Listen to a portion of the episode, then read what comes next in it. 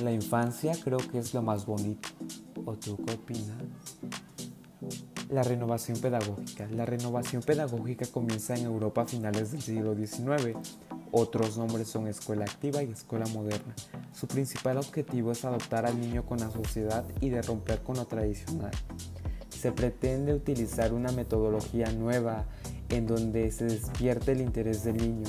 Se crea por la necesidad psicológica basada en estudios en lo cual se determinaba que todo lo que viene del mundo es natural y todo lo natural es bueno y lo natural del niño es jugar, de hacer lo que realmente le despierte interés. Eh, las primeras escuelas fueron en países de Europa.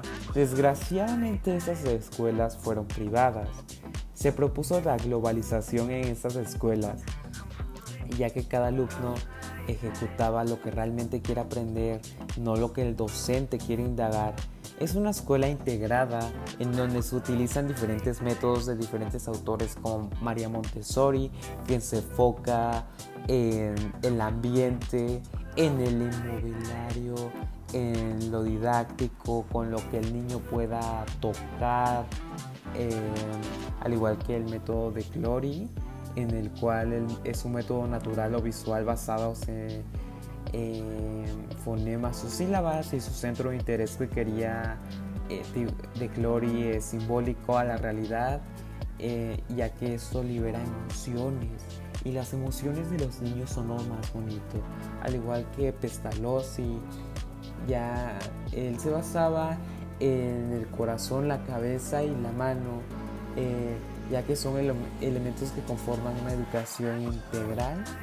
Eh, las aportaciones a la pedagogía del niño son las concepciones que tienen en, lo psicológico, en, otra, en su proceso cognitivo que tiene y al igual que otras metodologías de diferentes autores, se fomentan los valores, se enseña una educación que se basa en principios eh, y de lo que realmente despierta interés Espero que te haya servido esta información. Me despido. Hasta pronto.